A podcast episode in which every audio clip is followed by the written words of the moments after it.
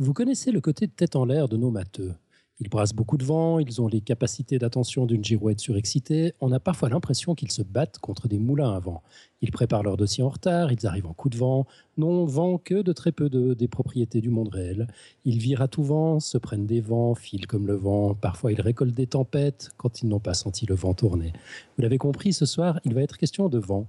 L'un de nos matheux a tellement d'affinité avec le sujet qu'il en a fait son métier. Oui, ce soir, Nico va s'abstenir de brasser de l'air. Il va nous parler de l'éolien. Nous sommes le mardi 5 mai 2015. Vous êtes sur Podcast Science et c'est l'épisode 217, nombre d'escaliers de Fishburne de longueur 5. Merci LGJ.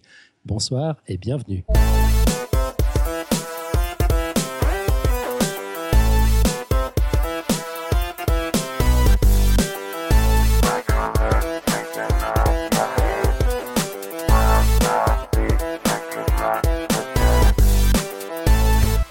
Rapide tour de table. Alors ce soir, nous avons le grand honneur et l'extrême plaisir d'avoir Nico à Paris. Et vous l'avez reconnu, nous avons Irène à Santa Barbara. Et nous avons notre Alan adoré à Lausanne. Au sommaire de cette émission. Eh bien évidemment, on a le dossier de Nico sur l'éolien. Le pitch du freestyle de la semaine prochaine. La quote que l'on attend impatiemment quelques plugs et c'est tout. Nico, la parole est à toi. Donc ouais, je vous ai préparé un petit dossier sur euh, principalement sur l'histoire de l'éolien et au passage comment fonctionne une éolienne.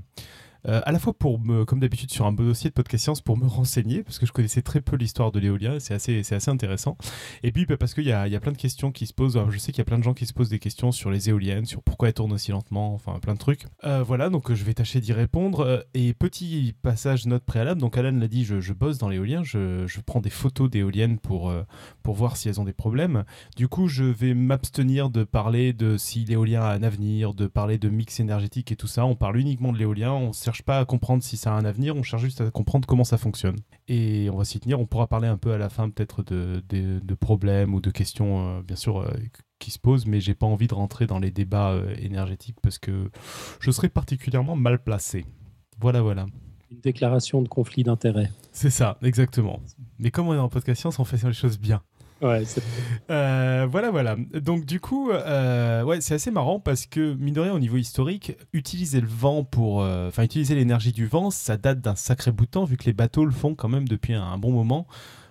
quand j'ai recherché sur internet, j'ai trouvé des traces à peu près depuis aussi longtemps qu'on a des traces. Donc je crois que les, les bateaux avec voile sont quand même assez assez vieux mais euh, il a fallu attendre un sacré bout de temps avant que l'éolien devienne euh, soit utilisé, voire même devienne une industrie, vu que c'est devenu vraiment une industrie euh, à la, dans les années 70-80, et, c'est ce dont on va parler ce soir. Et donc, bah, dans ce dossier, je vais vous retracer un peu l'historique, et puis on va essayer de comprendre comment fonctionne l'éolien. ce qu'on peut voir ce qu'on peut appeler le début de l'éolien, c'est un peu les, premiers moulins et, pompes à eau, euh, et en particulier les pompes à eau américaines.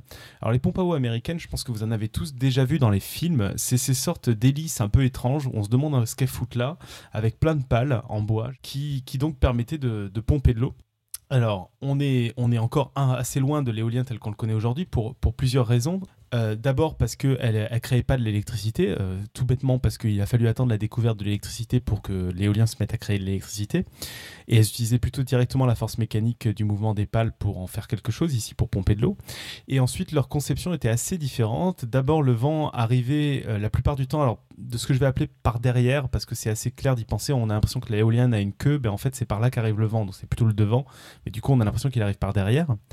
Et elles avaient surtout, ça vous pouvez le remarquer sur la photo, un très grand nombre de pales. Et en plus, surtout sur les premières, après il y avait quelques mécanismes, il fallait les orienter manuellement vers le vent. Donc c'était quand même des machines assez, euh, rustiques et, euh, et, pas du tout optimales au niveau production. En tout cas, ces premières machines, ce qui est amusant, c'est qu'elles ont tout de suite connu certaines des contraintes de l'éolien encore présentes aujourd'hui. D'une part, alors c'est un peu anecdotique, mais c'est assez rigolo, l'acceptation du public. Par exemple, il y a eu une proposition d'éclairer la ville de euh, euh, qui a été rejetée au 19e siècle parce que les jugeants, les habitants jugeaient euh, cette proposition, les éoliennes comme démoniaques. Donc c'était pas le même type de critique du public, mais c'était déjà panache à l'époque. Et après, un autre truc qui, est très très important dans l'éolien et qui était déjà présent dans les conceptions de ces machines, c'est qu'il fallait que ces machines soient capables de s'éteindre, c'est-à-dire de ne pas fonctionner pour survivre en particulier à un vent qui serait trop fort, à des rafales. Et ça, c'est encore le cas aujourd'hui. Euh, l'éolien, les, machines éoliennes sont des machines qui sont capables de ne pas fonctionner. Alors ça paraît stupide de dire ça quand le but c'est de produire de l'électricité, mais euh, d'abord c'est très important et ensuite ça en fait mine de rien une particularité dans le monde des centrales électriques parce que la plupart des centrales qu'on connaît euh, ont du mal à s'arrêter, en tout cas s'arrêter rapidement, et en particulier pour le nucléaire, on le voit avec Fukushima, c'est très très compliqué d'arrêter une centrale nucléaire, ça se fait pas en claquant des doigts. Donc euh, c'est des particularités qui étaient déjà présentes à cette époque. Alors après, il se trouve que quand sont arrivés, on a, on a commencé à avoir des outils pour mesurer un peu ce qui se faisait, et en particulier c'est en 1897 qu'il y a la première soufflerie, soufflerie qui est créée, et qui permet de, faire des tests et de commencer à optimiser la conception des éoliennes. Alors c'était toujours hyper, euh, hyper expérimental, c'est plutôt le développement de l'aéronautique derrière, plusieurs euh, euh, développement de l'aéronautique plusieurs dizaines d'années plus tard qui signera le début du vrai éolien moderne, mais bon, on commence à faire des tests soufflerie. En particulier, c'est un peu à ces moments-là qu'on se rend compte qu'avoir un grand paquet de pales, c'est pas hyper optimal pour, pour une éolienne l'entrée dans, dans l'ère moderne et avec justement cette diminution du, du nombre de pales, ça, ça arrive euh, un peu plus tard, donc au, tout début, euh, enfin dans les années, euh, dans les années 20, avec Louis Constantin qui, sortant de, après être passé par le ministère des Inventions, je trouve génial qu'à l'époque il y avait un ministère des Inventions. J'aimerais tellement qu'il y ait encore aujourd'hui un ministère des Inventions, donc en France, et un travail dans la fabrication d'hélices il, va tester euh, plusieurs choses et entre autres, il va tester dès 1923 un bateau qui est propulsé par des, par des hélices bipales. Alors pourquoi je parle de ce bateau? J'ai aussi une photo que je vais tâcher de mettre dans la chatroom parce qu'il a une conception qui commence à se rapprocher de l'éolien tel qu'on le connaît. D'abord, il a que deux pales. Deux pales, euh, bah, c'est beaucoup plus proche euh, que les, pompes à eau qu'on avait. Et donc d'abord, il a, il a deux pales et ensuite, bah, il a une conception, comme vous pouvez le voir si vous suivez le lien que, que j'ai posté, euh, qui, ressemble beaucoup plus à, des éoliennes telles qu'on en a aujourd'hui, même si ces pales sont encore, sont encore très différentes. Il fait pas mal d'essais et il arrive à publier un article. Alors je me suis fait avoir au début, c'est assez rigolo parce que j'ai vu, il, a, il publie un article dans Nature. Je me dis, waouh, il publie un article dans un journal étranger à l'époque et tout. En fait, non, il publie un article dans La Nature. c'est sans doute la version française de, de Nature. Je sais pas si tu as un commentaire là-dessus, Alan. Cocorico J'allais dire quelque chose comme ça. Bref, il publie un article dans La Nature, donc j'ai pas été fouillé ce qu'était le journal, je le cite juste parce que je trouve très rigolo de dire j'ai publié dans La Nature. et euh, où il présente pas mal d'éléments clés des machines modernes, entre autres qu'il montre que le nombre de pales peu élevé permet, un, permet une meilleure production, d'avoir une, une, plus grande puissance de production. Et euh, ce qui est assez amusant, c'est qu'il imagina même à l'époque comment connecter plusieurs éoliennes entre elles au sein d'un parc. Parce qu'il faut savoir qu'aujourd'hui, les éoliennes sont jamais plantées toutes seules ou très très rarement. Donc, euh, précision que j'ai pas fait au début, je parle uniquement de l'éolien industriel. Je parle pas de l'éolien personnel, de la petite éolienne plantée dans le jardin. Je parle des grosses éoliennes et elles sont toutes plantées au sein d'un parc. Et des parcs qui sont euh, plus ou moins gros, qui ont tendance à être gros quand ils peuvent l'être. En France, ils sont pas très gros parce qu'il y a la loi le limite.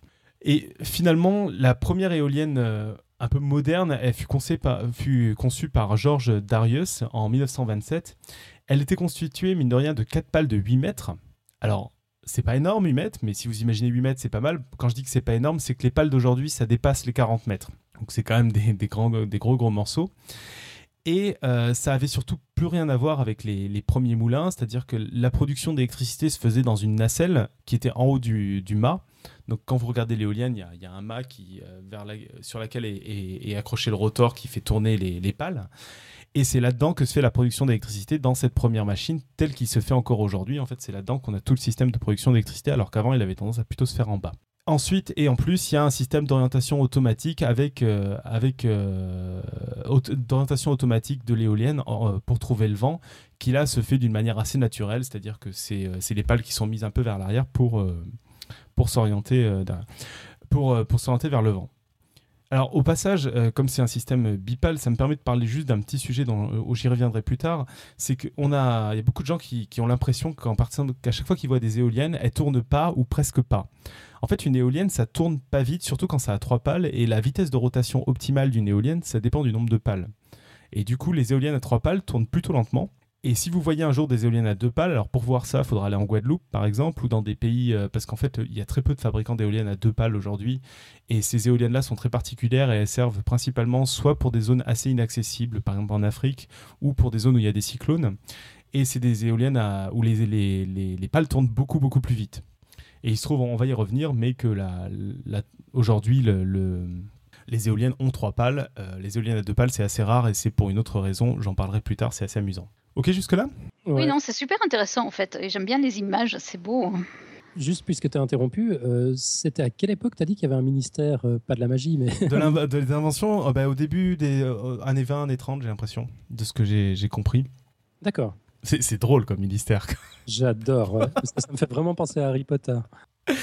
Bref, il faudrait que je vérifie que ce soit vrai quand même, mais je trouve ça génial. Ça doit être aussi à la même époque où il y avait le, le salon de la ménagère, du coup, duquel vient la plaque à induction du Palais de la Découverte. Autre concept que j'adore, le salon de la ménagère. Bref, je m'étonne pas. On va peut-être pas se lancer là-dedans. ouais, c'est ça. Bon, en tout cas, c'est aussi à cette époque qu'est découvert euh, une, euh, un, une limite euh, théorique aéronautique qui s'appelle la limite de Betz. Alors, c'est un peu anecdotique, mais c'est quand même important d'en parler parce que ça permet de placer une limite de rendement théorique. C'est une modélisation extrêmement simple aéronautique qui permet d'estimer le rendement maximal d'une éolienne dans un monde parfait sans autre effet. Bon, autant dire déjà que c'est une limite inatteignable. Ça, quand je dis que c'est un monde parfait, c'est que grosso modo, ça suppose que tout se passe bien, que c'est des gaz parfaits. Et truc encore plus fou, grosso modo, c'est quelque chose qui utilise la conservation de l'énergie entre euh, le flux d'air avant l'éolienne et après l'éolienne. Mais ça ne suppose rien du tout sur la machine qui entre le flux d'air avant et après.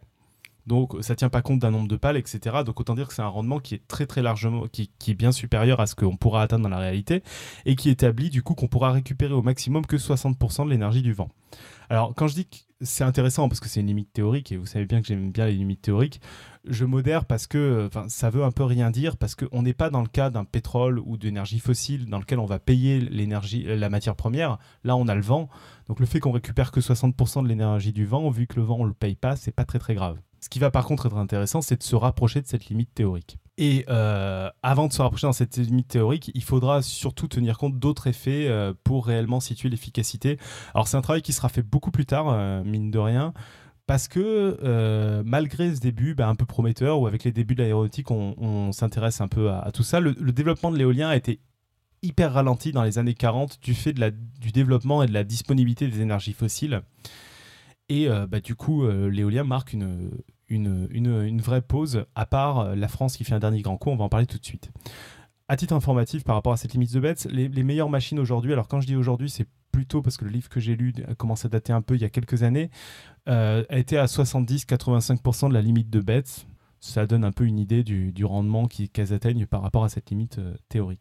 Alors, comme je disais, il y a un ralentissement, mais un ralentissement, malgré tout, la France euh, va imprimer un peu, c'est une marque, et sa dernière marque, j'ai envie de dire, dans le monde de l'éolien, en tout cas au niveau conception des éoliennes, grâce à un rôle crucial qu'a eu EDF, donc la, grande société, euh, la, principale société qui à l'époque était une société nationale de, production d'électricité, je crois que c'est encore le cas, je dis à l'époque, mais... Et euh, il y a un bureau d'études qui s'appelle le Bureau d'études scientifiques et techniques. Pourquoi je cite le nom? Parce que ça m'amuse beaucoup. En, en LED, ça fait BEST. Rien que ça. Ah ouais. So, French. qui, qui, fait beaucoup de tests en fait dans les souffleries de l'époque et c'est pas anodin parce qu'il découvre plusieurs éléments cruciaux qui euh, seront repris plus tard ou pas. C'est-à-dire, euh, enfin, ils seront, il y a beaucoup d'éléments très intéressants qui seront repris plus tard, mais par inspiration directe ou non. C'est-à-dire, il y a beaucoup de choses qui ont été redécouvertes, c'est un peu débile ou euh, ils n'ont pas tenu compte de ces travaux antérieurs, mais il y a aussi des choses qui ont été reprises. En particulier, c'est les premiers à orienter la conception, des, la conception vers des pales vrillées. Je vais expliquer tout de suite à quoi ça sert d'avoir des pales vrillées.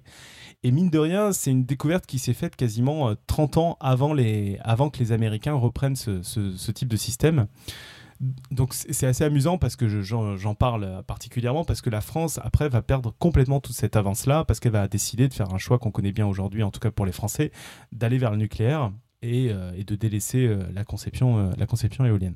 Alors, pourquoi, une, pourquoi les pales d'éoliennes sont vrillées? Ça, c'est hyper intéressant parce que c'est une des grosses différences entre une pale d'éolienne et une aile d'avion. Pour une aile d'avion, euh, vous, devez déjà avoir vu le, fameux schéma où euh, on considère que le vent souffle d'un côté et on a l'air qui passe au-dessus et en dessous. Et la différence de, temps qui met à passer au-dessus et en dessous explique pourquoi l'avion euh, s'envole. Et donc pour une aile d'avion, une modélisation assez simple consiste à supposer que le vent vient de devant, qu'il a toujours la même direction du point de vue de, de, la, de la pale de l'aile d'avion. Une force horizontale.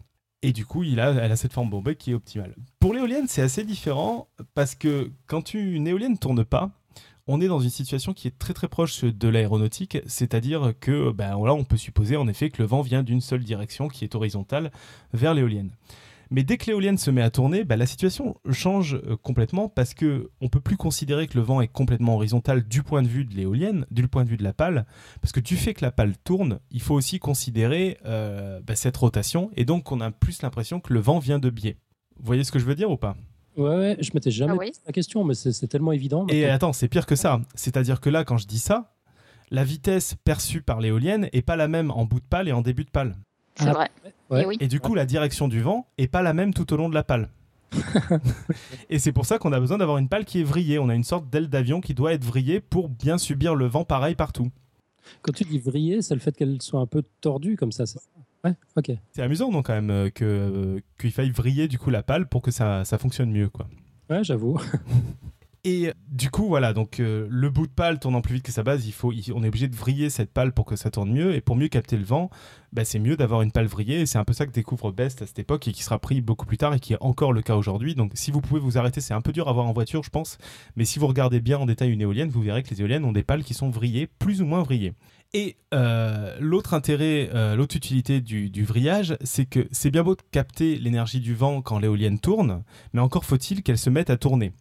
Et comme on est en train de fabriquer des génératrices d'énergie, on n'a pas spécialement envie de leur mettre, euh, de faire tourner le moteur pour les- qu'elles se mettent à tourner.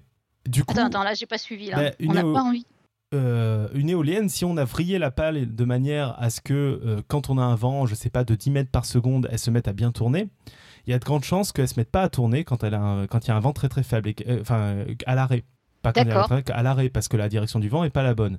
Et, euh, et du coup, le problème, c'est qu'il faut les démarrer, ces éoliennes, pour qu'après, elles, produisent de l'énergie à leur vitesse optimale. On pourrait penser à, les démarrer euh, bêtement en mettant un moteur, mais c'est pas, pas très panache, et c'est pas très malin quand on est en train de faire de la production d'énergie. Et du coup, euh, les premières éoliennes vrillées, ce qu'elles faisaient, c'est qu'elles avaient le, début de la pale qui était orienté au niveau vrillage de manière à permettre le démarrage, donc qui était orienté pour euh, une vitesse de rotation nulle.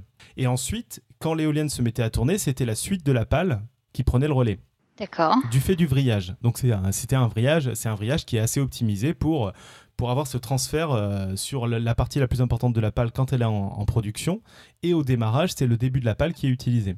Et euh, alors, peut-être que je vais trop vite, mais il n'y a pas un- simplement un moyen d'orienter euh, le- la- l'angle de, de l'hélice euh, par rapport à la direction en du effet, vent? tu vas. Alors, c'est pas l'angle de l'hélice là. hein. L'angle de l'hélice, c'est encore autre chose. Là, il faudrait Euh. orienter les pales. Et c'est là où tu vas un peu les- trop vite. C'est que en effet, euh, donc ça, c'était les premières pales euh, vrillées. Le problème, c'est qu'elles ont besoin d'être du coup beaucoup vrillées que ça pose des problèmes de conception. Et en plus pour les freiner on est obligé de rajouter des freins c'est à dire que c'est des éoliennes euh, il faut tomber dessus il y en a pas beaucoup où le bout des pales euh, est un peu décroché et il y a moyen de le faire tourner indépendamment pour les freiner pour faire que là on soit sûr qu'elle démarre pas. Mais les pales d'aujourd'hui en effet peuvent ce qu'on appelle pitcher c'est à dire que les, les pales peuvent tourner sur elles-mêmes et ce qui permet justement de les orienter au début de manière à ce qu'elles démarrent et puis au fur et à mesure de faire varier le pitch pour qu'elles soient toujours optimales par rapport au vent. Et ouais, bah, moi, je croyais qu'en fait, euh, on pouvait aussi les orienter par rapport à la direction du vent. On peut, elles s'orientent toutes seules par rapport à la direction du vent, mais ça suffit Ah, pas. d'accord, comme une voile de bateau. Tout à fait, Mhm, mhm. mais, ça, mhm. su- ça suffit pas en fait. Il faut pas, aussi orienter les pales. Mais c'est beaucoup plus compliqué parce que du coup, il faut, oh, il faut optimiser le pitch des pales pour, euh, le, pour, la bonne, pour la production maximale. Alors, quand, les pales sont fixes, ce qui est aussi amusant dans les différences avec l'aéronautique, c'est que quand euh, si une pale ou une aile d'avion est mal orientée par rapport au flux d'air qui lui arrive, et ce qui se passe, c'est qu'on a un décrochage. Le décrochage, qu'est-ce que ça veut dire? C'est qu'au lieu d'avoir des beaux flux d'air qui passent le long de, l'aile, on va avoir l'aile qui fait quelque chose, l'air qui fait quelque chose de chaotique, ça décroche, on peut plus contrôler. Et en fait, dans l'éolien, on va s'en servir quand on a en tout cas une pale qui, qui ne pitche pas, parce que la partie du début de la pale qui sert à démarrer l'éolienne va décrocher et va tellement décrocher que quand l'éolienne est en régime permanent, ça va avoir aucune incidence sur le comportement aéronautique de la pale. Donc ça permet de se servir de ce truc pour le démarrage et après de pouvoir l'oublier complètement dans la production. Bon, c'était euh, c'était juste pour dire qu'on a euh, on, on a ce décrochage en fait qui euh, qui est utilisé ici alors que c'est un gros problème en, en aéronautique. On veut pas de décrochage. Ouais, non, on évite, ouais. Mm, mm.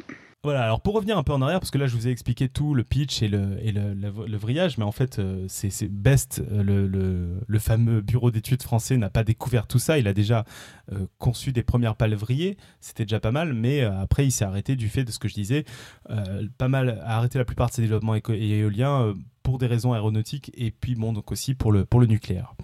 Et finalement, c'est euh, un arrêt qui est, qui est, assez long parce que c'est du fait du premier du, du, choc pétrolier de 1973 que pas mal de pays se remettent à l'éolien en se disant euh, bon, vu que les prix fluctuent et peuvent faire un peu n'importe quoi, c'est peut-être pas mal de, diversifier ses sources d'énergie.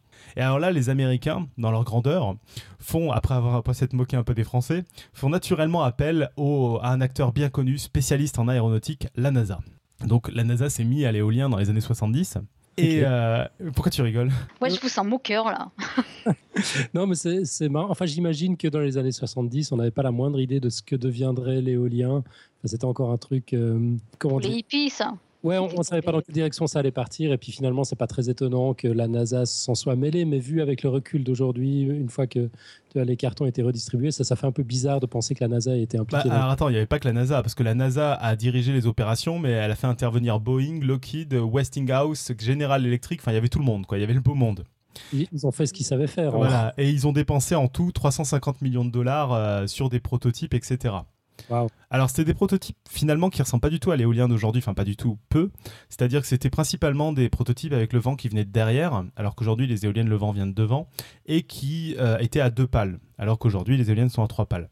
Bon, je vais y revenir par la suite. Hein. La différence entre deux et trois pales, euh, c'est très discutable et on, verra les raisons plus tard. En tout cas, ce qui est sûr, c'est qu'à l'américaine, ils en ont fait, ils étaient plus grands les uns que les autres. Euh, leurs projets éoliens étaient, c'était des éoliennes de plus en plus grosses. Il se trouve que tous leurs projets ont eu des problèmes de rotor. Donc le rotor, c'est la partie qui tourne. En particulier, pour l'un, à titre anecdotique, il s'en moque dans ce bouquin en français, donc je profite pour euh, pour m'en moquer aussi. Les Américains, donc pour ce projet qui s'appelait Mode Zero, avaient, euh, oublié que quand le vent vient de derrière, bah, le mât a un peu un effet sur le vent qui arrive sur les pales. Parce que bah, souvent le vent euh, passe par le mât et donc est un peu perturbé, puis, puis la pale se prend dessus. Et ça c'est à prendre en compte, sinon euh, l'éolienne s'abîme. Bon, au final, après ces 28 années de recherche et 350 millions de dollars dépensés, il n'y aura aucun produit commercial qui aura abouti de ces recherches-là.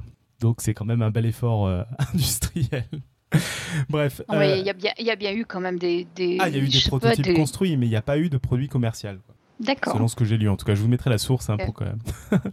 Euh, L'Allemagne, de son côté, fait un peu la même chose, euh, c'est-à-dire qu'elle part sur la conception de grandes machines, alors peut-être pas en, en grandiloquence avec une agence spatiale, etc., mais elle part sur la conception de grandes machines aussi, et c'est des machines qui ont plein de problèmes pareils. Et finalement, c'est du côté des, des Danois qu'il euh, décide aussi de repartir sur la course de l'éolien en se basant sur, euh, sur des machines qui, qui sont ce qu'on appelle aujourd'hui le modèle danois, qui ont été créées une dizaine d'années plus tôt. Et eux, au lieu de partir sur des grosses machines, ils commencent par des petites machines et ils, y vont petit à petit en s'attachant avant tout à la robustesse. Ils voulaient des machines robustes. Et, et ça, euh, alors là, le truc qu'on ne pouvait pas prévoir et qui a tout changé dans l'éolien, c'est que dans les années 80 et pendant 5 ans, euh, la Californie décide de prendre en charge 50% de la fabrication des éoliennes. Et il se trouve que l'avance des Danois, qui ont une petite dizaine d'années d'avance et qui ont choisi en plus de partir sur des éoliennes plus petites, leur permet de remporter la mise de quasiment tout ce qui a été construit et de devenir un leader du secteur. Donc ça a complètement changé le paysage de l'éolien, de la fabrication des éoliennes. Je parle bien que de la fabrication, après il y a tout un, un paysage de l'exploitation dont je ne parle pas du tout. C'est-à-dire que pour vous donner une idée, pendant cette période de 5 ans, il y a 17 000 éoliennes qui sont installées il y a 3700 éoliennes parmi celles-là qui sont américaines et la quasi-totalité du reste qui est danois. Et euh, c'est pas absurde que la Californie ait choisi autant les Danois parce que a priori aujourd'hui, parmi ces machines, plus aucune américaine ne fonctionne encore. Moi, je crois que c'est pour ça que je paye autant d'impôts ici. Hein. c'est assez dingue parce que je ne sais pas à l'époque comment ça s'est passé aux États-Unis, mais euh, ils ont complètement changé le paysage de l'éolien et pas à la faveur des États-Unis, quoi. Ouais, enfin, on en parlera plus tard, mais il y a des champs d'éoliennes ici, c'est incroyable. Hein. Enfin bref. Bah, 17 000 éoliennes, je sais pas si tu imagines ce que c'est, c'est délirant quoi. Euh, ah il y, a, des, déserts entiers euh, qui sont peuplés d'éoliennes ici. Ça. Hein. Et donc, mm, euh, mm. ouais, donc ça c'est assez intéressant parce qu'ils ont vraiment créé un leader dans la construction d'éoliennes qui est encore très fort aujourd'hui. Maintenant, on a les Allemands qui se sont pas mal développés aussi. Enfin, il y a, d'autres constructeurs, mais ce constructeur danois est un des constructeurs hyper importants à l'échelle mondiale encore aujourd'hui et qui s'est clairement développé grâce à cette, à cette poussée californienne, quoi, à ce cadeau californien. En tout cas, et avec euh, du coup, ce qui s'est passé aussi, c'est qu'avec cette percée un peu inespérée, bah, les Danois ont imposé le concept de l'éolienne actuelle, celle que vous connaissez, celle que vous croisez le plus souvent, qui est une éolienne à trois pales et avec ce qu'on appelle une génératrice asynchrone, sur laquelle je vais revenir euh, tout de suite. Au niveau du choix des trois pales, donc je vous disais tout à l'heure que j'allais vous donner plus de détails. On a déjà vu qu'il y avait des travaux en soufflerie qui, montraient que, permettait le, qui, que limiter le nombre de pales permettait d'augmenter la puissance. Pour autant, quand on regarde les chiffres, il y a très très peu de différence de puissance entre une éolienne à deux pales et à trois pales. Il y a un peu plus de puissance pour une éolienne à trois pales, mais c'est pas déterminant. Et du coup, en fait, c'est d'autres éléments qui sont rentrés en choix. Et contrairement à ce que disent pas mal de détracteurs, en fait, le le, fait d'avoir une pale à trois pales, euh, il a, des études ont montré que c'était euh, préféré par les consommateurs, en particulier parce qu'ils ont une vitesse de rotation beaucoup plus faible. Et donc, ça paraît plus, sans doute plus apaisant, ou, enfin, je dis les consommateurs, mais par le public surtout, ce n'est pas vraiment des consommateurs. Euh, et, et, accessoirement, avoir trois pales aussi, ça permet de, concevoir des, pales plus légères, parce que comme elles tournent moins vite, elles ont besoin d'être moins solides. Donc ça a plusieurs avantages au-delà de la puissance qui font que, que ça s'est un peu imposé euh, du fait des Danois. Euh, donc ça, c'est un élément, c'est un des éléments qui m'a donné envie de faire le dossier avant de savoir le contexte. C'est une éolienne, ça tourne lentement, mais ça peut être à plein régime quand ça tourne lentement. C'est le but n'est pas que ça tourne le plus vite possible. Oui, moi j'aurais cru aussi. Ouais. Mm. Et, euh, un des autres éléments amenés par les Danois, c'est donc l'utilisation de cette fameuse génératrice asynchrone. Alors en fait, euh, donc les génératrices, c'est comme des dynamos, hein, c'est l'inverse d'un moteur, c'est-à-dire que dans, un moteur, on fait un mouvement mécanique pour créer euh, euh, on met de l'électricité pour créer un mouvement mécanique, pour créer une rotation. Dans une génératrice, on fait une rotation pour créer de l'électricité. Il existe en fait deux grands types de génératrices ou de moteurs. Les premières, c'est les génératrices synchrones. En fait, c'est les plus connues. Je crois pas qu'on en ait déjà parlé dans Podcast Science, mais on a déjà parlé d'induction dans un quiz que j'avais fait. Euh, et il s'agissait de. Et grosso modo, on a un aimant qui est mis en rotation par quelque chose, par exemple par l'éolienne ici. Et par induction, du fait de cet aimant en rotation, ben, on a un courant électrique qui va se créer, un courant alternatif dans des bobines. Et c'est ce courant qu'on va récupérer qui est créé par la rotation. Il se trouve que quand on a une génératrice synchrone comme ça, le courant alternatif va avoir une tension qui est proportionnelle à la vitesse de rotation. Et ça, dans le cas de l'éolien, c'est pas génial, parce qu'une éolienne, ça n'a pas vraiment tendance à tourner toujours à la même vitesse. Du coup, on n'a pas vraiment envie d'avoir des courants un peu chaotiques. Et euh, c'est pour ça que ce qui s'est généralisé avec les, les Danois, c'est plutôt l'utilisation de génératrices asynchrones, qui utilise un tout autre système. Euh, je ne vais pas le décrire ici parce qu'il il est, il est un peu complexe et, euh, et sans image, c'est un peu compliqué. Mais ce qui est important à retenir, c'est c'est un système où la tension du courant est plus directement liée à la vitesse de rotation de l'éolienne. Elle est constante même si la vitesse varie. Et du coup, euh, bah, c'est beaucoup plus acceptable pour, pour, les, pour les mettre sur le réseau, sur le réseau éolien. Mm-hmm. Alors à titre informatif, histoire que vous ayez tout le paysage de comment fonctionne une éolienne, euh, il se trouve que c'est pas directement cette rotation lente avec laquelle on crée du courant. On pourrait le faire, mais euh, ça demanderait de développer des systèmes euh, uniquement pour les éoliennes. Ce qu'on fait, c'est qu'avant, on utilise un multiplicateur qui va multiplier la, vitesse de rotation d'une éolienne. C'est-à-dire qu'on a l'éolienne qui tourne lentement, on a, on a un petit système mécanique qui permet de faire se tourner beaucoup beaucoup plus vite, à des vitesses qui sont beaucoup plus classiques pour des génératrices, et on génère le courant sur cette vitesse de rotation beaucoup plus lente. Ce n'est pas le cas dans toutes les éoliennes, mais dans la plupart, euh, maintenant, euh, elles ont des multiplicateurs. Donc si je comprends bien, euh, il faut quand même une certaine vitesse pour arriver à générer le courant, mais d'un point de vue mécanique, hein, c'est plus intéressant de faire tourner les pales lentement parce qu'elles s'abîmeraient trop vite, c'est ça? Non, c'est pas parce que c'est la puissance maximale qu'on obtient en fait. On a une puissance optimale pour une certaine vitesse. Ah, si, on allait, plus vite, on produirait moins d'énergie en fait. Parce qu'on récupérerait ah, moins d'énergie du vent. Et cette, cette, ah, cette vitesse optimale n'est pas la même pour une pale à deux pales, à trois pales ou à plein de pales comme les, les moulins euh, américains. Mhm, mhm, mhm. D'accord. Bon, en tout cas, du coup, c'est ce que je disais. Du fait de leur avantage, les Danois deviennent leaders mondiaux euh, pendant des années. Aujourd'hui, ils ont été un peu rattrapés par les Allemands en partie et puis par d'autres acteurs. Euh, mais ils gardent une, une, bonne place. Pour autant, tout, tout peut complètement être remis en jeu encore aujourd'hui. C'est vraiment un secteur qui est aussi en évolution. Ça, c'est un autre des éléments que je voulais, transmettre un peu dans ce dossier. En particulier avec l'arrivée des, éoliennes sur mer, et on va en reparler tout de suite. Avant ça, parlons un peu de la France, Cocorico. Même si elle s'est portée sur le choix du nucléaire, il y a quand même deux, trois trucs à dire sur la France. D'abord, euh, il reste un constructeur d'éoliennes en France. Il est intéressant en particulier d'en parler parce qu'il construit des éoliennes assez particulières qui sont plus petites, qui sont bipales et elles sont surtout destinées aux zones peu accessibles euh, parce que c'est des éoliennes qui ont des morceaux de conception qui sont tout petits donc on n'est pas obligé d'utiliser. On peut les transporter avec un conteneur de bateau, ce qui n'est pas le cas des éoliennes quand elles ont des pales de 50 mètres. Et surtout, c'est ça le plus étonnant, euh, elles sont réservées à des zones qui sont touchées par exemple par des cyclones parce que oui, ces éoliennes résistent aux cyclones. Alors comment elles font? Elles peuvent en fait se coucher. Quand il y a un cyclone qui est prévenu, l'éolienne se couche, elle est harnachée au sol et le cyclone passe. Il fait pas de dégâts ou en tout cas moins de dégâts. Alors, ça, c'est Attends, il faut qu'on décrive la photo pour les auditeurs qui ne peuvent pas voir l'image. Donc, on, voit un champ d'éoliennes avec des éoliennes debout, et puis il y en a une qui se couche, en fait, comme si elle allait faire des, des pompes. C'est ça. Et puis, du coup, elle, elle peut descendre jusque, jusque tout en bas. il, il l'arnache au sol, en fait. Elle est à 45 Alors moi, moi j'ai, moi j'ai pas vu ce modèle-là, j'ai vu un autre modèle où le mât reste en l'air, mais c'est carrément les pales qui descendent en fait. Ok. Donc c'est ah, assez rigolo euh, comme conception d'éolienne. C'était où cette photo? On dirait la Californie. Euh, je sais pas du tout. J'ai cherché au hasard. Ah. Ça m'étonnerait que ce soit en Californie parce qu'à ah mon avis c'est plus une île. Enfin euh, ouais, je pense pas parce que c'est vraiment des trucs. Enfin remarque en Californie c'est possible, mais c'est vrai. Moi j'en ai vu en Guadeloupe, mais c'était pas ce modèle-là. Mhm. Mhm. c'est mhm. vraiment pour des zones un, peu dangereuses au niveau catastrophe naturelle. Bon et pour rire un peu de la France parce que c'est quand même le plus sympa. Malgré son train de retard dans la fabrication des, des éoliennes, la France a quand même eu le temps d'envisager des trucs assez rigolos comme les éoliennes multirotors. Alors d'après vous, qu'est-ce que ça veut dire une éolienne multirotor? Euh, Il y a plusieurs pales euh, à différents étages. Non, ça veut surtout dire qu'il y, y, a plusieurs rotors, c'est-à-dire il y a plusieurs couples de pales euh, sur la même éolienne. J'ai mis une photo C'est ce que je voulais dire, il y a ah, plusieurs étages.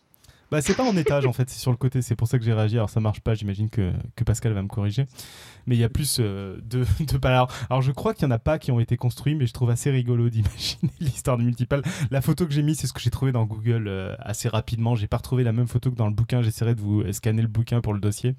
Mais c'est du Da Vinci. Hein. Je trouve que c'est assez rigolo. J'aurais bien aimé voir euh, l'étude d'acceptabilité par le public de ce genre d'éolienne.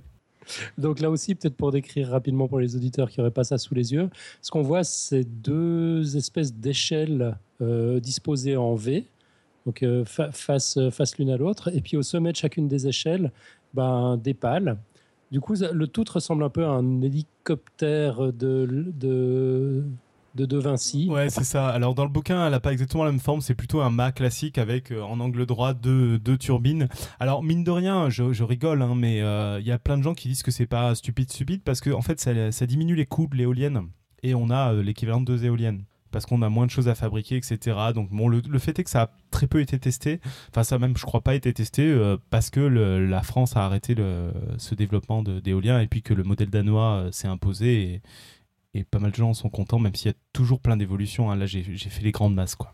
Ça fait un montage en parallèle, pas en, pas en... en série. En série. Hein. Ouais, c'est ça.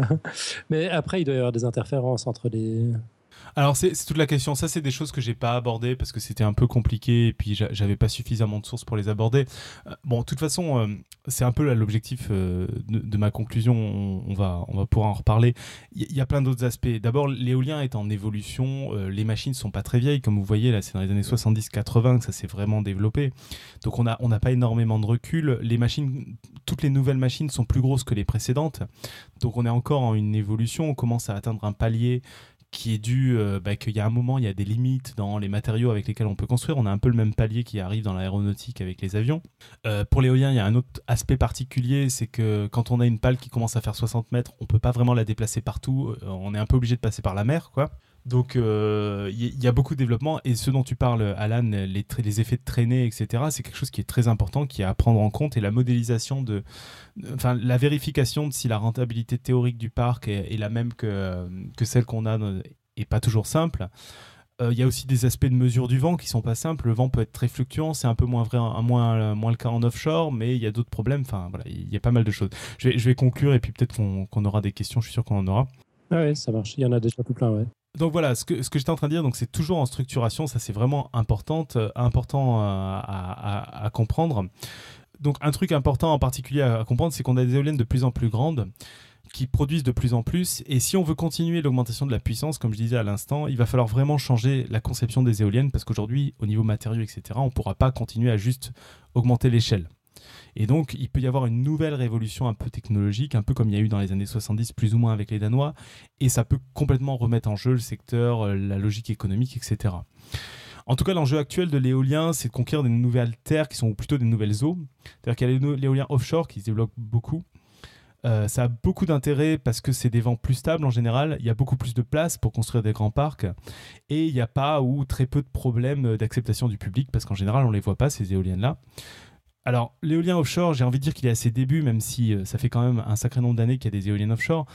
Pour autant, on parle d'éoliennes sur mer, mais en fait, elles sont pas sur mer, elles sont sur terre, sous l'eau. C'est-à-dire qu'aujourd'hui, les éoliennes offshore sont euh, fixées au sol, donc elles sont uniquement dans des zones euh, hors des terres, mais qui sont avec des fonds pas trop profonds. Ah, elles sont fixées au fond. Voilà, elles sont proches des côtes. Euh, pour la plupart, il y a quelques tests qui sont hors de ça, mais euh, pour passer à l'étape suivante, un des enjeux, c'est typiquement d'aller dans les zones profondes, parce que c'est là où il y a le plus de place et c'est là aussi où les vents sont plus constants, etc. Mais ça pose beaucoup d'autres problèmes, parce que là, on doit trouver un autre système que euh, les fixer au sol. Alors, il y a plein de méthodes pour les fixer au sol. Mais du coup, c'est un vrai enjeu, mm, un vrai enjeu parce qu'il faut faire des grosses éoliennes et en plus, il faut trouver un moyen pour les fixer sur de la flotte, quoi sinon, un autre enjeu, mine de rien, et ça, je trouve que c'est un aspect hyper intéressant. Alors, Podcast c'est pas tellement le lieu pour, pour le traiter en détail, c'est pour ça que j'en ai pas mis euh, trop, de euh, trop de détails ici, mais c'est l'optimisation de la production et de la maintenance. En fait, euh, il y, a plein de choses intéressantes là-dedans. D'abord, la production éolienne, c'est par essence variable, et donc ça doit être accompagné d'une autre énergie ou utiliser du stockage pour répondre aux besoins de la population. Alors ça, c'est extrêmement intéressant, mais vous pouvez vous imaginer le casse-tête quand vous avez besoin de gérer un réseau électrique et qu'on vous dit ça, ça génère du courant, mais euh, d'une heure à l'autre, ça peut s'arrêter. quoi. Et euh, bah, il y a des gens qui travaillent là-dessus à optimiser ça parce que bah, l'énergie aujourd'hui produite par l'éolien est pas négligeable. Ça commence à être un gros volume d'énergie parce que c'est devenu une industrie et du coup il faut en tenir compte. Après c'est aussi un de ses atouts parce que il y a un rapport récemment, euh, je crois que c'est l'ADEME qui a fait ça, qui parle de l'éolien comme, comme énergie d'appoint, un peu comme aujourd'hui on utilise le gaz. Parce qu'il se trouve qu'aussi les éoliennes, ça peut être démarré et arrêté. Et c'est pas le cas du tout de toutes les énergies, quoi. Donc c'est assez intéressant. Il y a un problème qui est un peu similaire avec le solaire. Le solaire aujourd'hui, ça produit quand il y a du soleil. C'est con à dire, hein, mais ça veut dire que la moitié du temps, et en particulier les moments où les gens utilisent l'électricité, il n'y a pas de soleil. Donc euh, c'est voilà, c'est des problématiques qui sont hyper intéressantes, mais qui sont plus de l'optimisation, qui, enfin, qui sont euh, qui sont pas simples du tout, mais euh, qui sont qui sont clairement des problématiques à mon avis de, de l'avenir ensuite, euh, ce qui est très très intéressant, et ça c'est vrai pour toutes les énergies renouvelables, et là c'est vraiment hors podcast science, mais je voulais en dire deux mots, c'est que la, structure de coût d'un parc éolien est vraiment très différente de celle des énergies fossiles, parce que comme je l'ai déjà dit tout à l'heure, la matière première, le vent, c'est gratuit. Mais c'est l'exploitation qui est coûteuse. Du coup, se pose vraiment la, problématique des coûts de maintenance et d'optimiser la maintenance pour que la production euh, soit plus élevée. Ça, c'est extrêmement intéressant comme réflexion parce que on change complètement de modèle de, business en fait, où euh, on se met à avoir cette partie qui est, beaucoup moins élevée dans d'autres énergies, qui devient centrale euh, dans l'éolien et qui change du coup euh, la manière de fonctionner. Et, c'est des choses qui sont aussi en train de se construire. ça fait partie des choses assez intéressantes de se rendre compte, ben non, c'est pas encore parfait, il n'y a pas encore le truc que tout le monde fait parce que ça marche. Non, il y a, y a, des gens qui essaient de, de résoudre ces problèmes-là.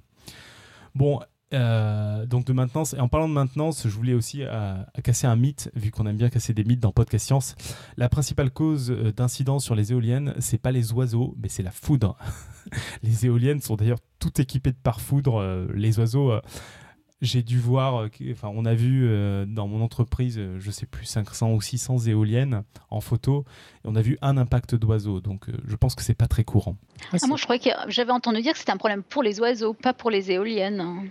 Euh, ouais, alors en effet, je pense que ça abîme peu l'éolienne, mais en tout cas, euh, je pense qu'il y a très très peu d'impact avec les oiseaux. Après, je me prononcerai pas sur les chauves-souris, par exemple, où là, j'en sais rien, en toute franchise, euh, où ça peut les perturber parce qu'il y a une logique de radar et tout, mais les oiseaux, je, pense qu'il y a très peu de problèmes. J'en ai vu très peu.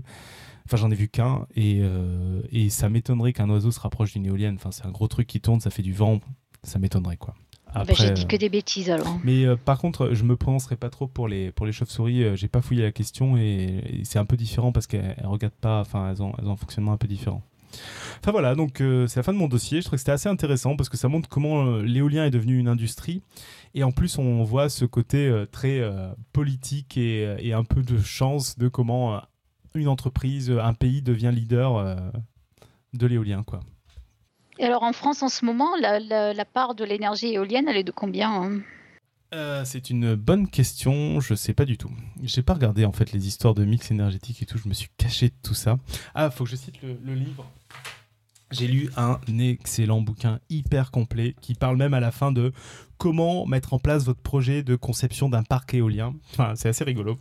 Qui s'appelle L'énergie éolienne, c'est chez Duno. Et euh, c'est là où j'ai pris toutes mes sources. Euh, la plupart, on s'est très bien sourcé. C'est un vrai bouquin. c'est un super bouquin. Ça faisait, très sérieux. C'est pas un bouquin de, diffusion des sciences, mais c'est très très bien.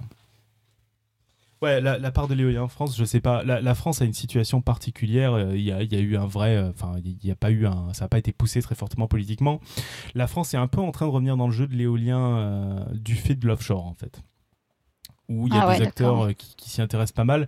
Après, euh, je vais pas les citer en détail, mais il y a, des très grosses entreprises françaises qui, par contre, sont très présentes au niveau international. C'est-à-dire que mhm. l'éolien en France, en fait, a, ce côté où il n'y a pas énormément d'éoliennes en France, mais quasiment tous les plus gros acteurs mondiaux sont présents en France. D'accord. Je me demande, j'irai voir en Californie aussi, parce que comme je disais tout à l'heure, il y a dans le désert, euh, dans la, dans la vallée centrale de, la Californie, mais il y a des, immenses champs d'éoliennes énormes et euh, c'est impressionnant en fait. C'est vraiment très très impressionnant et du coup je me demande combien ça représente aussi. Ah, Superoxide nous précise dans la chatroom que ce serait apparemment 5% selon EDF je suppose que c'était par rapport à la question de la proportion. Ouais, des, éoliens en France. Ouais, ça ne m'étonnerait pas que ce soit ça. Mais donc, c'est des choses qui sont vraiment amenées à changer. Et en particulier, euh, aujourd'hui, la plupart des chiffres de production éolienne tiennent principalement compte de l'offshore parce qu'il n'y a pas encore beaucoup d'éoliennes offshore. Et ça va changer du tout au tout parce que les éoliennes offshore sont beaucoup plus grosses et produisent beaucoup plus. Donc même avec euh, peu d'éoliennes, ça va, ça, ça, va dépasser très rapidement la production onshore en fait. Pouillot a encore frappé. Hein. Bravo Pouillot. ah ouais, on a, un dessin de Pouillot qui vient d'arriver. Ouais, c'est vrai, j'en ai pas parlé des décrochages. C'est qu'une éolienne, il faut aussi avoir des systèmes de régulation pour qu'elle tourne pas trop vite, sinon ça décroche. Ça décroche. Bah, ça euh, tourne trop vite. Alors je sais pas exactement ce que veut dire décrochage, c'est pour ça que j'ai pas, j'ai pas détaillé parce que j'avais pas eu le temps de fouiller ça. Mais euh, il faut aussi limiter cette vitesse-là. Non, les pales tombent pas trop souvent. Enfin, je crois que ça, ça arrive pas hein, globalement. Bon, alors en fait, c'est quand même encore vachement modeste, hein, la, part de l'énergie éolienne en, France. Hein. Oui, mais la France n'est pas un gros acteur éolien. Hein. Donc il faut pas regarder la France. Il euh, faut mieux regarder les. Enfin, si tu regardes le Danemark ou l'Allemagne, c'est déjà beaucoup plus important. La Chine aussi qui commence à bien s'y mettre. Les États-Unis s'y mettent aussi pas mal. Enfin, euh, les, les, gros pays de l'éolien sont plus euh, sont plus là. Ouais, ouais.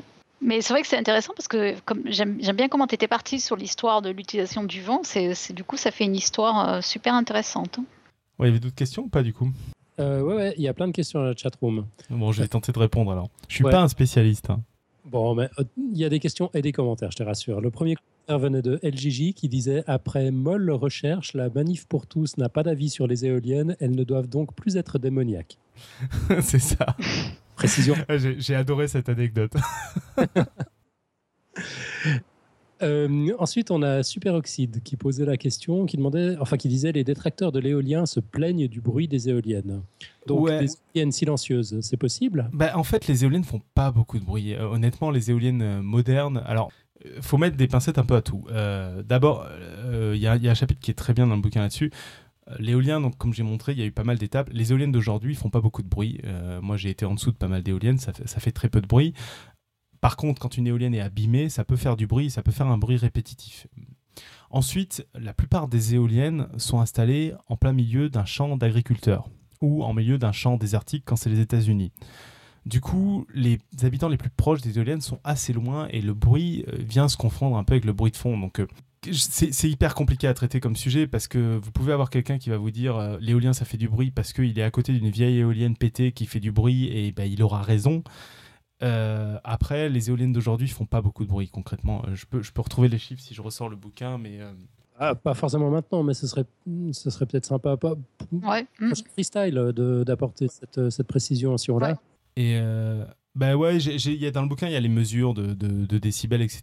Et euh, il, montre que euh, dès qu'on s'éloigne un peu, on, est très très proche du, du, bruit ambiant, tout bêtement. Après, le truc, c'est que c'est des machines tournantes. Donc en fait, même un bruit très faible peut devenir très vite agaçant parce qu'il est répétitif. Ou au contraire, on peut, au contraire, on peut dire aussi que comme c'est un bruit de fond, on, sent, au bout d'un moment, on l'entend plus non plus. Ouais, mais quand tu as des bruits répétitifs, s'il est un peu différent, euh, des fois, ça peut agacer. Donc bon, c'est compliqué, quoi. Ouais, ouais c'est sûr. Ok. Alors, après, encore un commentaire d'LJ qui nous précisait que le seul ministre des inventions que Wikipédia lui offre est Paul Painlevé, ministre de l'instruction publique, des beaux-arts et des inventions. Ah, ben ça devait être lui alors, en fait, c'était le seul, d'accord. Alors, précision, c'est intéressant à la défense nationale. En 1916, c'était donc sous la Troisième République. D'accord, pas mal. Merci FJ, ces émissions ne seraient pas sans, toi. Euh, Après, c'est intéressant que ce soit la Défense nationale, mais il est aussi le ministre des Beaux-Arts. Hein. C'est quand même euh, assez bizarre, je trouve, comme association. C'est une autre époque.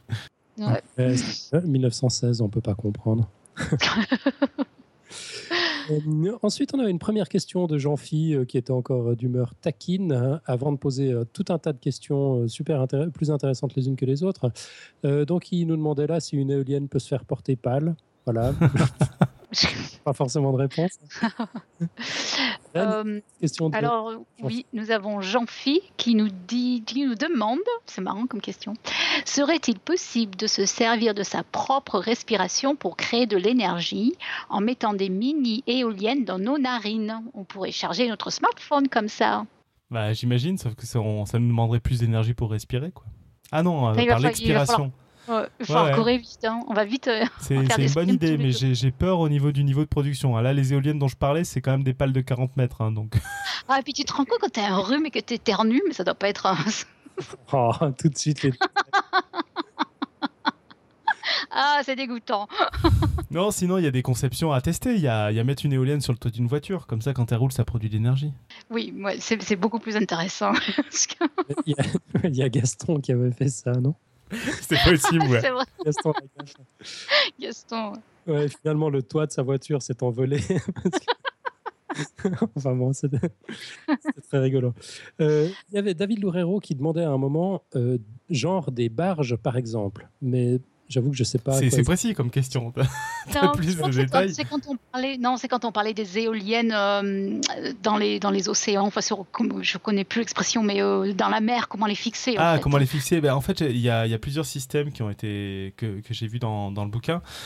Souvent, tu as une sorte de fondation, en fait, tout bêtement, sous l'eau. Alors, je sais pas très bien comment, comment ça fonctionne, mais tu as une sorte de, de, de, fondation géante qui plonge sous bah, l'eau. Ça doit être un peu, j'imagine. Et après, euh, j'imagine qu'ils mettent un poids très profond qui, euh, qui juste la maintient grossièrement sur place, quoi. Mais, euh, mais ouais, les, systèmes de fixation, je, je, sais. Ça doit être le même type de, construction que les ponts, les ponts dans, dans, qui sont, qui sont fixés dans les rivières. Je, je pense qu'il n'y a, a, pas de pont sur des, des fonds profonds. Là, on parle vraiment d'éoliennes sur des fonds profonds. Ah, Là, je parle d'éoliennes où le, fond est, vraiment profond et qui fait qu'on peut pas on peut pas toucher des fondations. La plupart des ponts, c'est pas si profond que ça. C'est-à-dire qu'en fait, les éoliennes, il y, a plusieurs niveaux. Là, j'ai le schéma sous les yeux, bon, et là, je vais pas voir le scanner. On peut avoir une bête fondation euh, pas très très profonde, c'est les, premiers types d'éoliennes. Après, on peut avoir une sorte. Euh, et après, quand c'est vraiment profond, on va plus avoir tendance à avoir une mini, une petite fondation qui la plonge dans l'eau, et après des câbles qui viennent euh, toucher le fond. Parce que là, c'est trop profond ah pour aller carrément y mettre du, euh, du, béton ou je ne sais quoi. Ouais, bien sûr. Ouais, bien sûr. Ouais, ouais. Ok.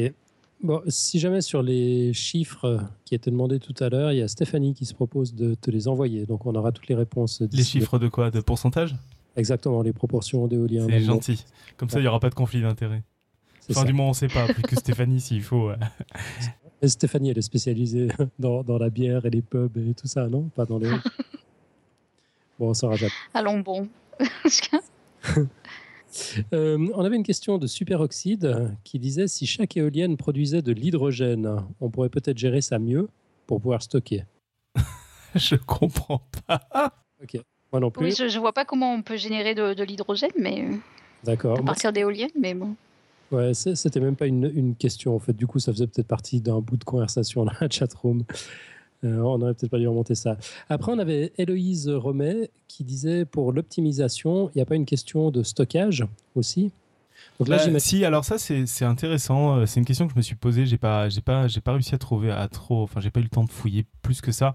J'y ai pensé en fait un peu tardivement, en particulier avec l'annonce de Tesla là récemment, qui euh, pour le solaire parlait de stocker de l'énergie. Et j'ai pas vu euh, dans ce bouquin-là, en tout cas, mais peut-être ailleurs, euh, de, euh, de, logique de batterie en fait pour stocker l'énergie du même type. Mais de toute façon, enfin, aujourd'hui, dans, dans l'énergie au, sens large, il y a deux choses qu'on fait qu'on ne sait pas très bien faire. Il y a le stockage de l'énergie, on le voit avec les batteries de nos smartphones et autres, et il y a le transport de l'énergie. C'est-à-dire qu'un des autres problèmes de l'éolien offshore dont j'ai pas parlé, de, des éoliennes très loin, c'est qu'il faudra bien la transporter l'énergie sans en perdre. Et ça, on ne sait pas très bien faire en fait. Et au niveau stockage, aujourd'hui, un des meilleurs systèmes qu'on connaisse, c'est foutre de la flotte en hauteur. Quoi. Vas-y, répète, de, mettre de la flotte en hauteur On utilise l'énergie pour mettre de la flotte en hauteur et puis dès qu'on en a besoin, on la fait tomber on dans des turbines et on récupère l'énergie. Et c'est un des systèmes ah qui est pas si mal, quoi. Bah, c'est un barrage, quoi. Et c'est pas un système dégueulasse pour le stockage. Alors, euh, pas très court terme et compagnie, mais euh, c'est en stockage, on... c'est pas facile. Et puis en plus, tous les trucs qu'on utilise aujourd'hui au niveau développement durable sont pas mal. je crois que c'est surtout des, des, produits assez polluants, etc. Faut qu'on fasse un sujet sur les batteries. Je crois que c'est plus ou moins prévu. Voilà, ouais. Mm, mm. Euh, c'est prévu vraiment? C'est toi qui voulais le faire, je crois, Alan, non? Ça fait au moins, au moins 4 ans que je veux le faire. et moi, je n'ai pas les informations, mais c'est vrai qu'on peut lancer un appel. Ce serait super intéressant de faire un truc sur les batteries. Mm, mm, mm, ouais. Mais clairement, le, stockage et le transfert de l'énergie, c'est clé aujourd'hui. Parce que même les panneaux, quand tu regardes, enfin, l'éolien donc, euh, produit, mine de rien, de l'énergie. Le, le solaire aussi est capable de produire de l'énergie, mais il faut stocker cette énergie à un moment parce que c'est des énergies qui sont, euh, qui sont pas, qui produisent pas en permanence. Quoi. Mm-hmm. Ouais, c'est un des plus gros problèmes, je pense, ces jours-ci, le stockage. Euh, ensuite, on avait une question de Ewi qui nous disait est-ce qu'il y a des perturbations sur les terrains, style érosion des sols par exemple, dues aux turbulences euh, provoquées par les éoliennes? Jamais entendu parler de ça. Bon, peut-être, je ne sais pas. Ok. Euh, moi, j'aurais aussi une ou deux questions. Tu as, parlé des éoliennes qui sont reliées à la Terre d'une manière ou d'une autre, ou qui sont fixées sur des mâts. Il y a aussi des éoliennes aéroportées. Ouais, j'en ai pas parlé, euh, j'en ai entendu parler, j'ai pas fouillé le, sujet, ouais. Mais je, pense qu'il y en a très peu, hein, des éoliennes aéroportées. Tu, tu parles des éoliennes qui sont des sortes de, de cerfs-volants, en fait. Euh, ouais, en quelque sorte, mais qu'on. Je, crois qu'on les treuille jusqu'à la stratosphère, fait Enfin, ouais, c'est ça, et puis après, elles sont tenues plus que par des mâts et, euh, et elles produisent. des mâts? Bah, enfin, elles sont tenues quand même au sol, il me semble. Euh, ouais, enfin, je crois qu'il y, a plusieurs, il y a plusieurs modes en réalité. Tu as un mode cerf-volant comme ça où tu as une. Enfin, j'allais dire une ficelle, mais ça doit être, ça doit être un peu plus costaud. mais, mais tu as aussi des. un câble. Ouais, tu as, aussi des ballons, donc tu as des. Bah, ça, écoute, j'en ai, entendu parler, mais j'ai pas fouillé. Euh, et euh, de ce que je connais du monde de l'éolien, ça doit être assez anecdotique parce qu'on n'en entend jamais parler. Quoi. Donc ça doit être des, des prototypes encore qui sont pas qui sont pas généralisées. Euh, on peut parler aussi des éoliennes euh, à axe vertical, euh, dont on entend souvent parler. Aujourd'hui, c'est quelque chose qui n'est mhm. pas industriel. c'est des éoliennes qui, pour l'instant, produisent pas assez d'énergie pour être intéressantes du point de vue industriel. Qu'est-ce que ça veut dire une éolienne à axe vertical? Bah, C'est qu'au lieu qu'elle tourne, lieu qu'elle tourne comme les éoliennes qu'on connaît, où l'axe du coup est parallèle au sol, ah. elle tourne dans l'autre sens. Donc comme un hélicoptère Ouais, mais sauf que les pales n'ont pas du tout la même forme du coup, parce que le vent arrive quand même en horizontal. D'accord. C'est des trucs qui sont souvent assez jolis, mais de ce que je sais, aujourd'hui, elles produisent pas du tout assez d'énergie pour, euh, pour, pour euh, rentrer en compétition avec euh, les éoliennes à axe horizontal. Après, dans le futur, c'est des choses qui peuvent arriver et ça fait partie des trucs qui peuvent complètement faire basculer tout le secteur, etc. Quoi. Ok. Et puis, moi, je me Il y, avait. Vas-y, pardon. Vas-y, Irène.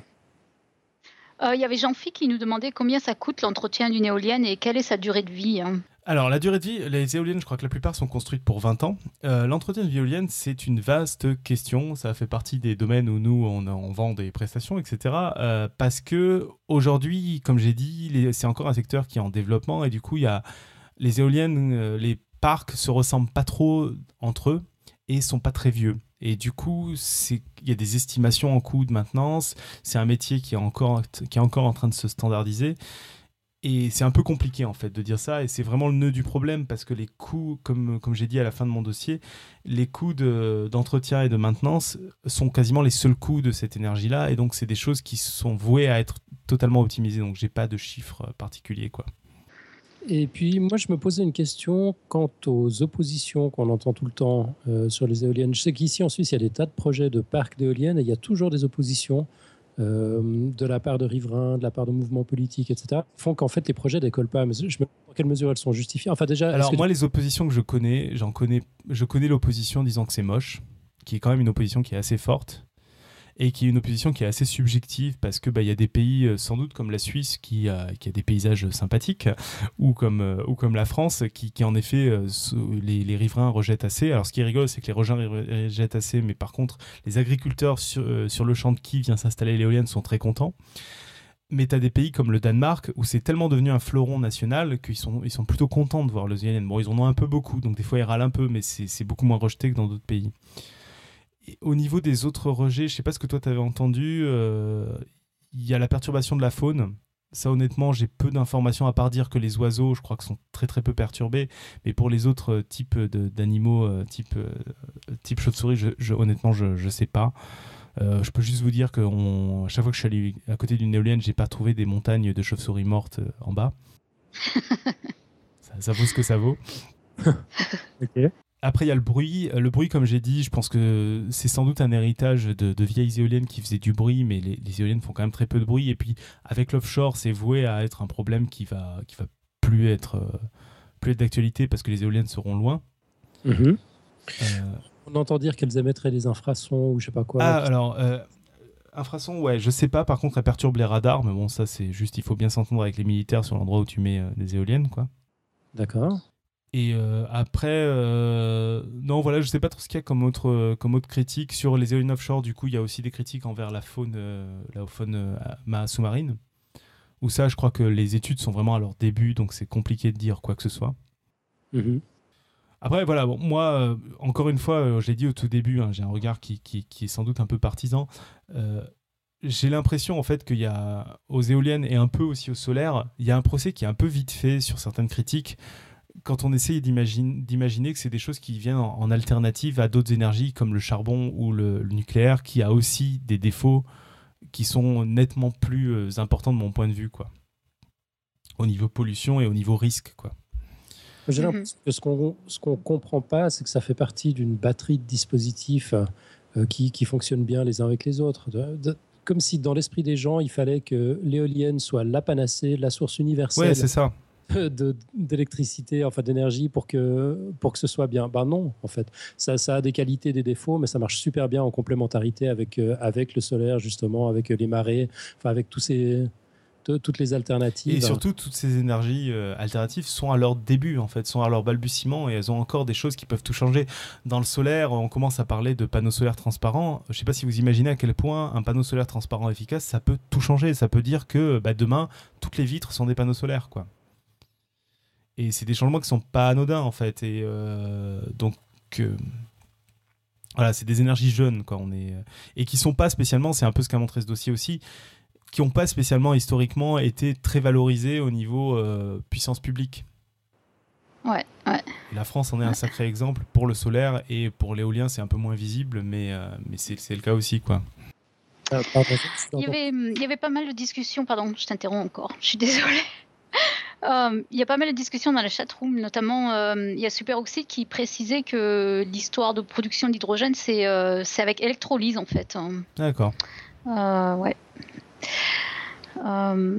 et puis ensuite, qu'est-ce qu'il y avait aussi? Il disait aussi, si j'évoquais l'hydrogène, c'est parce que l'avenir de la voiture est soit l'hydrogène très énergétique, soit dans les batteries peu énergétiques pour l'instant en fait. Ou soit pas de voiture ou soit pas de voiture.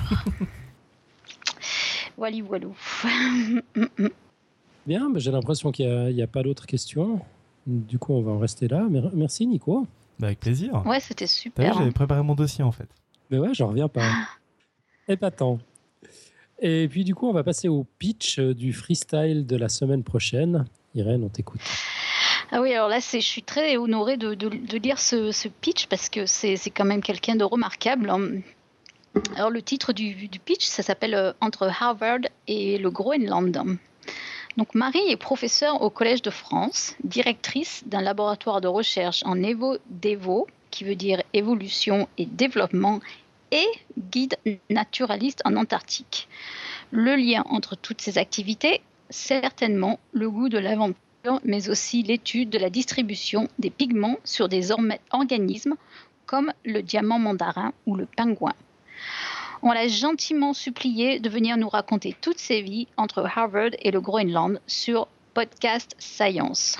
Rendez-vous donc mardi 12 mai pour un freestyle épique. Oui, je pense que ça va être super. L'accent anglais de Irène m'avait manqué.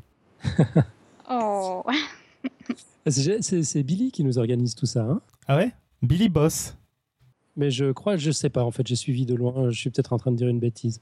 Là, tu es en train de, voir Julie qui pleure aux larmes alors qu'elle est surchargée et qu'elle a bossé pour ça. c'est vrai, c'est Julie qui a. J'en sais rien. Oh, oh. En tout cas, euh, à mon avis, vaut mieux vexer Billy que Julie, ce sera plus drôle. On risque d'avoir des, ouais, des, des mots lâchés un peu plus intéressants, ouais. C'est vrai, cette bougresse de Billy. Bi- Bisous.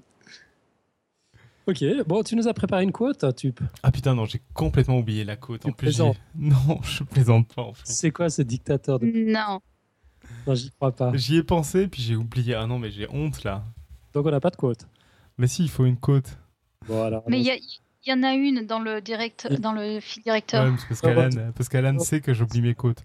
Euh, Alan, il a sur un max. Ah là là, les enfants, on peut pas vous laisser tout seul 5 minutes. hein.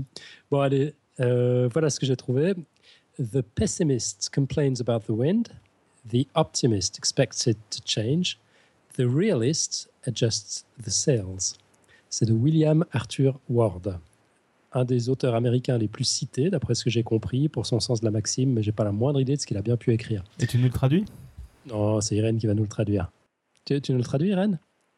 Ouais, je vous le traduis. Le pessimiste se plaint du vent. L'optimiste s'attend à ce que le vent change. Le réaliste, lui, va euh, ajuster les voiles. Voilà. C'est très très beau. Voilà. J'aurais pas choisi mieux. Il faut réfléchir jusqu'à la semaine prochaine, tout ça. Bah, moins que dans certaines côtes veut qu'on dire a quoi descendues au fait. Est-ce qu'on va parler de la côte qu'on a descendue au prochain freestyle? Je sais pas, on ose? Faudrait qu'on la rappelle. Ouais. C'était quoi? On fera revenir Stéphanie pour en parler. Vas-y, euh, tu, maintenant que tu t'es lancé, c'était quoi la quote déjà Je m'en souviens plus. Je sais juste que vous l'aviez descendue, que j'essayais de la défendre, mais qu'il n'y avait rien à faire. Ouais, Il n'y avait pas vraiment d'argument. hein. C'était sur la vérité. Je me souviens plus ce que c'était. Ouais, on, a- avait aussi. une invitée, et puis euh, elle part en laissant une côte, sage et disciplinée. Et euh, je dis sa côte euh, en, en la citant, quoi. Je ne suis qu'un messager. Et alors, mais il la descendre comme jamais c'est d'arriver d'histoire de podcast science. Terrible cette quote. Mais bon, on va pas revenir dessus. Voilà, voilà. Bon, bah, quelques plugs. Après ça, Euh, tout d'abord, sachez que notre ami Pierre lance sa chaîne YouTube, enfin la chaîne YouTube de Strange Stuff and Funky Things, et c'est bien sûr uber cool. Alors, si vous avez écouté notre hors-série Lyon Science, le sujet du premier épisode vous semblera familier parce que Pierre y a recyclé sa chronique sur les lions. Euh, mais en fait, c'est plus qu'un recyclage. C'est une façon d'aborder la même histoire une autre façon d'aborder la même histoire. Le rythme est soutenu, on s'ennuie pas une seconde, les images changent complètement l'expérience. C'est un régal, c'est royal, digne de Mufasa. Bravo Pierre, longue vie à cette nouvelle chaîne très prometteuse. Abonnez-vous vite et partagez. C'est royal, mais dégueulasse, comme d'hab. Ah bah oui, oui, oui, non mais forcément. Ah bah c'est Pierre. Hein. Ouais, il y a des tas de trucs bien crades. Autrement, ce serait moins drôle.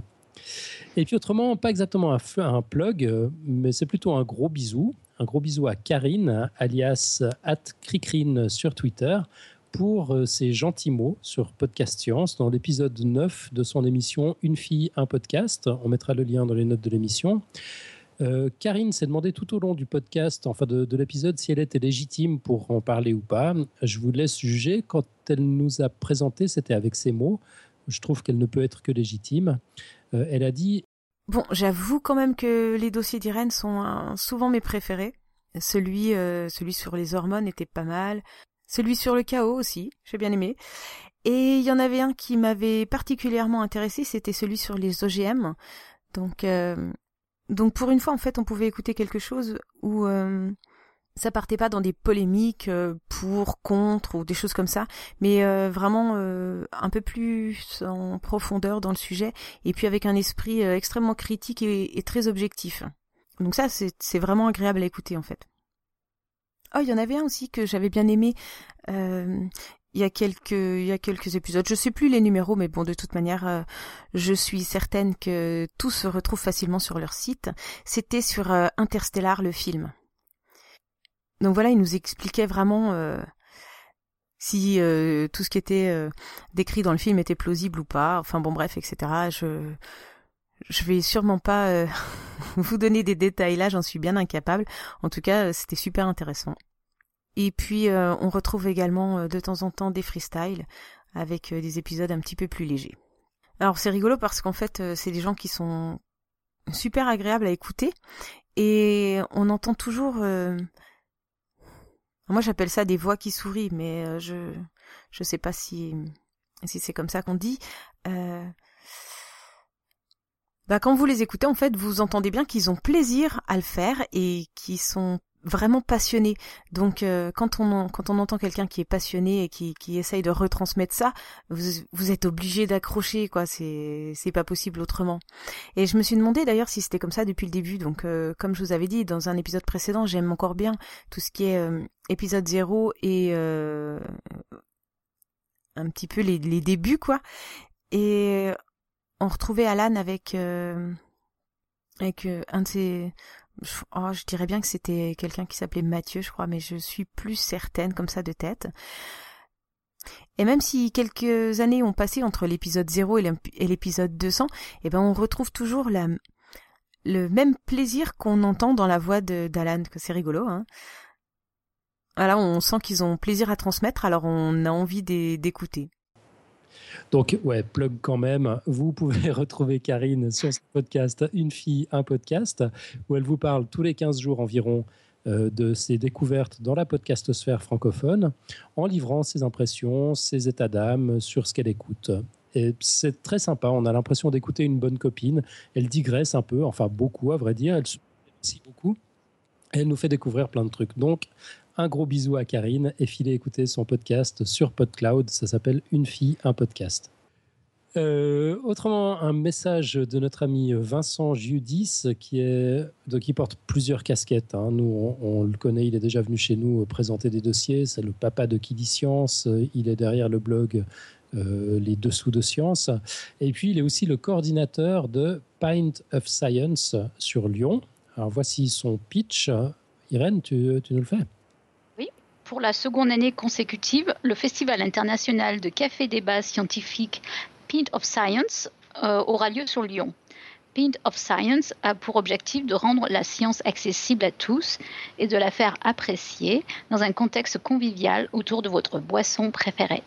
Cette année, nous vous proposons un programme divers et varié sur trois bars du 18 au 20 mai 2015. Alors c'est effectivement divers et varié, il y a plein de sujets qui sont abordés, de la maladie de Parkinson à la mort, en passant par les difficultés en lecture à l'école euh, et la mondialisation. Euh, toutes les infos sur le programme sont disponibles sur le site web de Pint of Science France, donc c'est P-I-N-T-O-F science au singulier.fr. Euh, attention, le nombre de places est limité. Donc vous avez la possibilité de réserver votre place pour 2 euros, c'est pas cher, hein, sur le site euh, Pint of Science. Sinon, vous pouvez venir le soir même gratuitement, sans réserver, euh, mais évidemment, les, places ne seront pas garanties. Et c'est tout ce qu'on a à plugger pour le moment, ah, si ce n'est peut-être quand même, euh, on l'a déjà dit, je pense, les, dernières fois, mais on va, on va quand même le répéter, réserver la date du 27 juin si vous êtes, euh, si vous êtes euh, à Paris. Euh, notre campagne de communication a commencé. Du coup, je suppose qu'on a le droit d'en parler. Maintenant, qu'est-ce qu'on dit, Dictatup Bah oui, on a le droit d'en parler. Hein. La campagne de communication a commencé hier. Ouais, donc on va pas se faire taper dessus par notre community manager qui gère tout ça, qui gère tout ça très bien. donc le 27 juin, bon, allez, cette fois on va, on va dévoiler un peu. c'est le jour de la Gay Pride à, Paris. En fait, à Paris, ça s'appelle la Marche des Fiertés, pas, pas, pas la Gay Pride. Euh, et puis, on va faire une soirée radio dessinée en marge de cet événement. On va parler de l'homosexualité, de tout ce que la science a à dire sur le sujet, donc avec plusieurs focales. Euh, on, va aborder ça par l'angle des neurosciences, de la psychiatrie, de la psychologie, de l'histoire, euh, de la biologie, bien sûr, de l'éthologie, un petit peu des maths, parce qu'il faut bien qu'on occupe nos matheux. Tout ça, comme d'habitude, dans la bonne humeur. Euh, et puis, petit scoop, euh, Franck Ramu, qu'on avait pu entendre dans, l'épisode euh, sur le sexe des cerveaux, sera des nôtres. C'est lui qui va assurer la partie neurosciences. Euh, sur, euh, sur cette question-là. Donc ça, ça promet d'être vraiment bien. On ne sait pas encore où ce sera exactement. on est toujours en train de chercher une salle. Si jamais vous avez des idées, on, est preneur. On sait juste que ce sera le 27 juin, a priori à 17h à Paris. Et dans tous les cas, on va bien s'amuser. Ce sera un moment très sympa. Venez nous voir si vous en avez la possibilité. Voilà. Ça donne envie, ouais. Bah, carrément. Et puis sur ce, on peut joyeusement conclure. Chic. Il Faut que tu changes ta conclusion où tu disais que j'avais pas préparé de dossier. ah mince. non, mais c'est vrai que maintenant, euh, chers auditeurs, certaines expressions n'ont plus de secret pour vous, comme les pâles peuvent pitcher, le ministère de la magie, c'est panache c'est presque aussi panache que le best Vive la France. Alors n'hésitez pas à partager ce précieux savoir sur les réseaux sociaux. Soyez le vent qui propage les petites graines, répandez le même, aimez, partagez, retweetez. Vous nous trouvez partout sous le petit nom de Podcast Science, tout collé en un mot, sur Twitter, sur notre page Facebook, dans notre groupe Facebook, sur Google, sur SoundCloud, sur notre site web podcastscience.fm, sur le Café des Sciences, Café des Sciences sans arrobase, c'est café-science au pluriel.org. Euh, il me reste juste à remercier Nico pour le dossier, Irène, bien sûr, fidèle au poste, alors que toute l'équipe. Euh, toute l'équipe a eu peur de prendre un vent, je pense. Ouais, c'est ça. ils m'ont mis un vent symboliquement, c'est beau. ouais, c'est ça, tu t'es pris un vent. merci, merci à Pouillot pour les dessins, merci à tout le monde dans la chatroom, toujours fidèle au poste, ça fait super plaisir. Un gros bisou à Inti qui n'a pas pu nous rejoindre pour cause de panne de secteur. Ironique alors qu'on parlait d'un mode de production d'électricité. Et on se retrouve donc la semaine prochaine pour un freestyle où on va parler de. Je crois qu'on va, on va carrément partir au bout du monde en fait pendant, pendant ce freestyle. Ça promet d'être, d'être super cool. Euh, ben, bonne semaine à toutes et à tous et que servir la science soit votre joie. Au revoir.